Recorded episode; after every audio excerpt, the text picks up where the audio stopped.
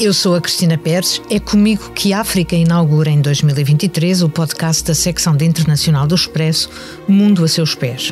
Pedi a Domingos da Cruz que partilhasse aqui a sua leitura dos velhos e novos desafios que o continente tem em agenda.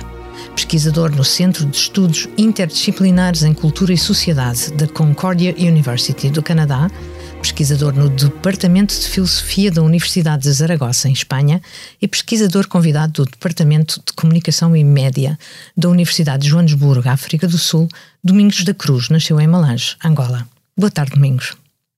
Boa tarde, Cristina. Obrigado pela oportunidade. Obrigada por estar connosco. Este ano há 17 eleições gerais ou legislativas em países-chave do continente, como a Nigéria, África do Sul, República Democrática do Congo e Zimbábue. E tudo indica que os eleitores estão prontos a exigir mais dos seus governantes. A distribuição de alimentos vai continuar a sofrer os atropelos que começaram no ano passado, provocados pelo encerramento dos portos ucranianos após a invasão russa, o que continuará a exacerbar a fome em algumas regiões de África. A inflação não vai dar tréguas às famílias e o impacto das alterações climáticas vai fazer-se sentir antes que saiam do papel as indenizações por danos e perdas acordadas nas, na COP27. E antes também que a exploração das reservas de gás natural no continente comecem a contribuir para pôr à distância escassez e pobreza. Tudo, tudo somado seria suficiente para poder alterar as relações externas das sub-regiões e dos países africanos em 2023. Bem-vindo ao Ano Novo e é o primeiro episódio do Mundo a Seus Pés semanal, que foi gravado a 27 de dezembro, quando eram 18 horas em Lisboa e 11 em Montreal. A edição multimédia é de João Luís Amorim. Domingos, é quase injusto pedir-lhe que fale de um continente com 54 países e mais de 1.400 milhões de pessoas. Este resumo incompleto que eu acabei de fazer dos desafios da África é ilustrativo do presente ou prefere outro ponto de vista? Olha, inicialmente eu gostaria de dizer que fez uma escolha razoável em relação, digamos, aos desafios que o continente um, enfrenta e que há de enfrentar certamente a curto e eventualmente a, a, longo, a longo prazo. Um, embora uh, se deve afirmar também que existem outros desafios sobre os quais os quais podemos adicionar a esses que, que, que referiu, que me parecem bastante razoáveis. Certamente, um, em algumas regiões, teremos um, consequências uh, das alterações climáticas, que, claro, afetará outras partes do mundo e não só é, a África, não é? Um, por ser mesmo um problema trans um, relativamente ao problema da fome, tendo em conta o que está a ocorrer eh, na Ucrânia, um, isso é um facto, infelizmente reflete-se noutras partes do mundo e África um, também está a ser profundamente afetada. E o que me parece interessante é que depois que esse fenómeno decorrente da, da guerra na Ucrânia ah, começou a afetar eh, a, a, África, houve uma reação interessante, do meu ponto de vista, da parte de muitos chefes de Estados africanos.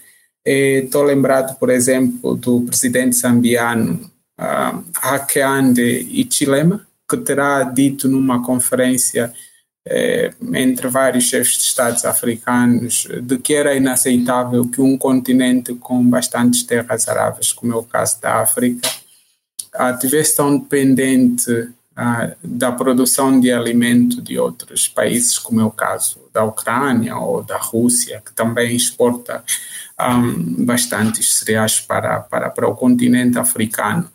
E, curiosamente, um, essa narrativa foi sendo repetida por outros chefes de Estado. Ouvi em conferências eh, e, e, e, entrevistas o presidente do Ruanda, Paul Kagame, reforçando a mesma ideia. Eh, o presidente do Malau, Lázaro Chakwera, também terá dito a mesma coisa e há uma espécie de uma tentativa de construção de uma estratégia continental de modo que situações semelhantes não se repitam, independentemente da guerra ou não, acham que é inaceitável que um continente, tal como disse, com terras aráveis como a África, esteja tão dependente de alimentos produzidos eh, lá fora. Em 2022 ficou mais claro que a África está a ser disputada por várias áreas de influência, seja a Europa ou a Rússia, a Turquia ou a China. Critica-se os governantes africanos que querem ficar na fotografia e o Domingos critica a falta de estratégia económica, por exemplo, do presidente de Angola, João Lourenço. A minha pergunta é como transformar este interesse por África e pelos votos que representa no Conselho de Segurança das Nações Unidas numa vantagem para o continente?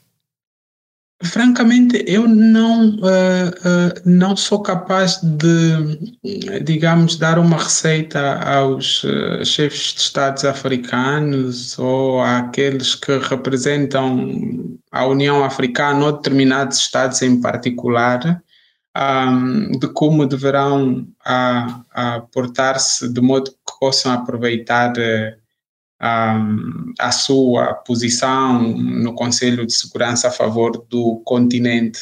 Uh, mas o que eu acho é que devem, do meu ponto de vista, articular-se sempre numa perspectiva realista. Eu costumo dizer que, ao nível das relações internacionais, há uma espécie de niilismo, não é, que já leva há séculos. Não há o mínimo de ética quando se pretende defender interesses, mas acho que é possível uh, defender os interesses eh, do continente, não é? Um, sem necessariamente uh, perder uh, o mínimo de elegância ética, um, defender interesses, mas tendo sempre em vista que os outros povos não podem ser postos em causa um, e o que me parece, inclusive, estranho é que um africano ainda tenha essa preocupação quando os outros povos quase já têm eh, demais do ponto de vista do bem-estar econômico e social, nem sequer têm essa preocupação com o mínimo de ética no âmbito das relações internacionais. Só acho que é possível um, articularem sempre com base nos interesses do continente, mas sem perder de vista o mínimo de elegância moral, não é? Parece-lhe que, há que há alguma diferença entre uh, as velhas relações de séculos e estas novas relações? Fala-se imenso em neocolonialismo, por exemplo. Um, eu, particularmente, não gosto eh, da categoria neocolonialismo quando se refere às relações entre a África e outras partes eh, do mundo, porque de alguma forma parece reafirmar um pouco a ideia da minoridade em relação ao continente e que os outros continuam suficientemente, eh, digamos, iluminados e estão permanentemente ali para. A, a, falar, enganar, trapacear os africanos que não são capazes de defender os seus próprios um, interesses. Tal como disse há pouco, eu acho que ao nível das relações internacionais eh, sempre houve quase um vazio moral, não é? Um, mas eh, ainda assim eu encontro diferenças eu, eu acho que é preciso uh, olharmos uh, as relações entre a África e o mundo uh, antes da descolonização, não é? Em que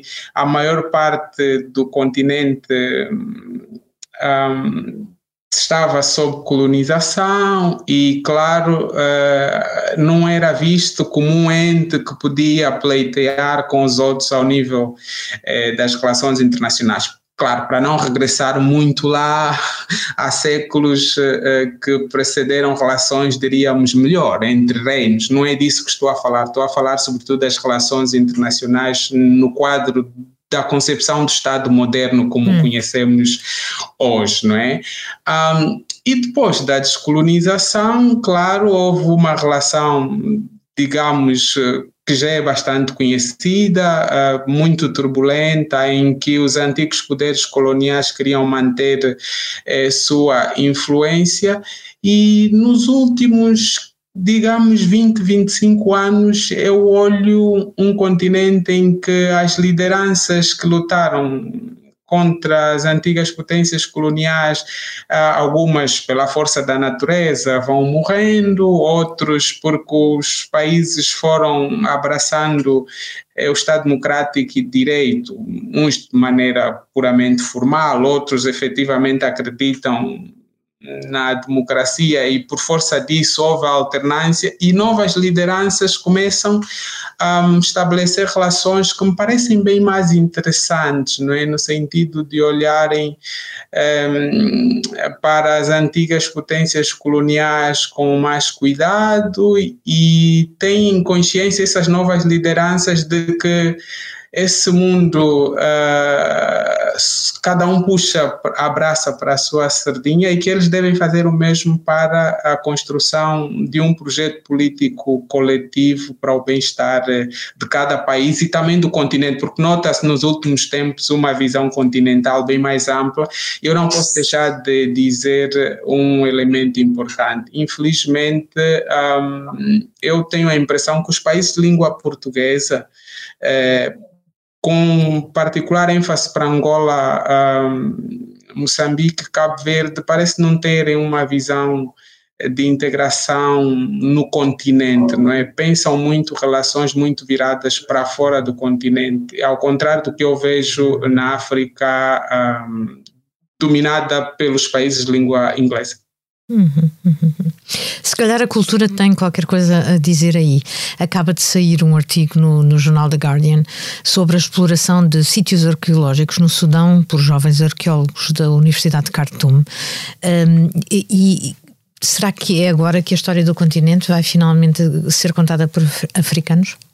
Olha, na verdade a história do continente vem sendo uh, contada por africanos há muito tempo, não é? Eu só gostaria de eh, lembrar eh, com muita brevidade algumas personalidades influentíssimas no âmbito da historiografia africana, é o caso de Teófilo Obenga, Ampate Ba, Joseph Kizerbo, um, para não estender para muito mais nomes da historiografia africana tem produzido ah, um pensamento e uma narrativa histórica bastante centrada em África e são efetivamente filhos de África. E também aproveito a ocasião para partilhar um elemento que me parece até relevante para Portugal, uh, por ser um país que infelizmente não está muito aberto à produção acadêmica fora eh, do eixo ocidental e de facto Portugal precisa diversificar o seu pensamento, compreender que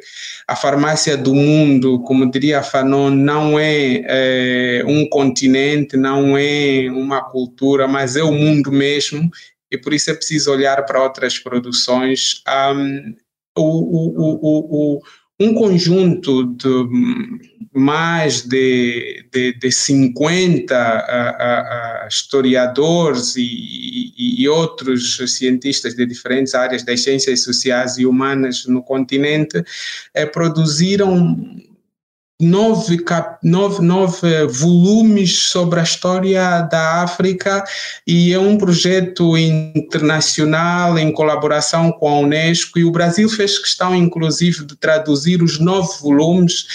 Um, nos últimos anos está-se a terminar o décimo, que é uma tentativa de reconstrução sintética uh, de toda a história uh, da África feita por africanos e por africanistas que dão sinais de uma visão uh, verdadeiramente comprometida com os povos africanos, não é? E acho que seria interessante Portugal um, produzir um, ou traduzir essa edição uma vez que já está traduzida, até podia aproveitar a edição portuguesa que foi feita pelo Brasileira. Brasil, Sim. aos auspícios do governo brasileiro na altura, quando o, o, o Fernando Haddad era ministro da, da, da, Educação, e não só mantiveram a versão original, mas também transformaram em bandas desenhadas para crianças, para facilitar a expansão e a divulgação eh, da história da África, não é? Hum. A Etiópia, é impossível não pensar na Etiópia, o segundo país mais populoso da África, que era até há pouco uma economia florescente à imagem da importância que tem como sede das organizações multilaterais como a União Africana e um papel fundamental na região. Um, esta guerra uh, está muito esquecida. O que, é que, o que é que se poderá fazer para apor, uh, para, para negociar a paz para tanta gente? Olha, hum, é, é, é, é, interessante a forma como coloca o posicionamento, digamos, da Etiópia no mundo africano, e eu diria, inclusive, é, é, é, vá lá, podia colocar a Etiópia numa perspectiva mais global. A Etiópia joga um papel interessante no imaginário africano, porque é é, digamos, o único país do continente que nunca foi colonizado. Eles resistiram tentati às tentativas de colonização, travaram, por exemplo, de forma heroica a Itália, um, e, e, há uma espécie de etiopianismo que dá um grande orgulho aos etíopes e, como é óbvio, há muitos africanos e também por essa razão e por outras, dali a presença da União Africana, eh, da sede da União Africana na, na, na, na Etiópia. Um, é, é possível travar eh, conflitos, as guerras de uma vez por todas, francamente não sou capaz de, de, de responder, mas o que posso dizer é que uh, o recente cessar-fogo que aconteceu um, deixou-me muito contente pelo facto de ter sido uh, um esforço essencialmente africano, uma solução essencialmente africana em busca do fim eh, do conflito. Portanto, os mediadores eh, foram ao Quênia, ali pro, vizinha da Etiópia, vizinho da Etiópia, a, África, a intervenção da África do Sul e também da própria, da própria União Africana. E é preciso não nos esquecermos que eh, o continente não aceitou a, a mediação, a tentativa de mediação dos Estados Unidos Embora permitissem que tivessem ali como observadores, isso deixou-me de facto muito contente e permita-me estabelecer uma ponte, por exemplo, com o que está a passar em Cabo Delgado. Né? Ver um país como é o caso do Ruanda, um, não é, como é óbvio, imune a críticas eh, em relação a outros aspectos, mas ver um país da dimensão do Ruanda que não tem mais de 12 milhões de habitantes, que terá saído de um genocídio brutal e agora a intervir para proteger eh, Moçambique diante do que está a passar em Cabo Delgado, eh, de alguma forma são sinais claros de que a África não é a África de há 30, 20 anos atrás, estamos num continente diferente, mas há uma outra coisa também que eu noto, que a mim preocupam. Por um lado, há lideranças africanas que falam muito, eu não gosto muito, isso é uma questão de preferência pessoal, eu acho que as pessoas devem falar menos e fazer mais, uh, mas por outro lado também existem avanços no continente que estão a ser feitos de forma silenciosa, o mundo não dá conta. E eu noto que o mundo não dá conta quando uh, ligo a TV de vários países ocidentais, leio artigos e revistas e percebo que existem pessoas no mundo ocidental que não compreendem nada o que está a passar, não veem as dinâmicas do continente. Só para dar alguns exemplos rápidos, muita gente não consegue perceber que é um dos continentes onde há maior expansão urbanística em termos eh, de construção de cidades, eh, mais, que, que, corre o mais rápido possível como nunca eh, na, na história. Não é só comparável ao que sucede agora com os países árabes, não é? E por isso coloca-se também grandes desafios para o continente na gestão eh, das cidades. É? O crescimento da população, que é bastante rápido, é um elemento importantíssimo que também se apresenta como um desafio para, para o continente. Mas, recentrando a resposta à pergunta que coloca, uh, não sei uh, se seremos capazes de travar os conflitos, sendo certo que fazem parte do coração humano em qualquer lugar do mundo e a qualquer altura um conflito pode descambar, não é? Hum, obrigada. Chegamos ao final. Uh, eu vou fazer a pergunta do, do Mundo a Seus Pés, que é da Praxe. Uh, se pudesse viajar desde já para qualquer parte do mundo sem restrições, para onde iria e porquê? Olha, uh, voltaria ao Ghana. Eu conheci o Ghana pela primeira vez em 2014 e fiquei muito contente de facto de ser uma sociedade um, bastante dinâmica em vários aspectos, do ponto de vista cultural, da produção de pensamento. Um, politicamente, um, nota-se uma sociedade que abraçou um, uma cultura democrática e, e, claro, eu gostaria de lá voltar, porque é uma forma também de um, aprender com, com os outros e o Ghana é aquele país que está sempre a dar-nos imensos exemplos. É por isso mesmo que recentemente os chefes de Estados africanos decidiram colocar lá uh, a sede da zona de comércio livre do continente. É preciso lembrar que Agora a África tornou-se a maior zona de comércio livre eh, do mundo e é um aspecto também sobre o qual o mundo nem sequer está a prestar atenção. E isso é importante para a comunhão e a integração intracontinental. Né? Obrigada. Chegamos ao fim. Para a próxima semana estará aqui o Pedro Cordeiro. Além de todas as plataformas de podcast, encontra-nos na homepage do site do Expresso, em expresso.pt.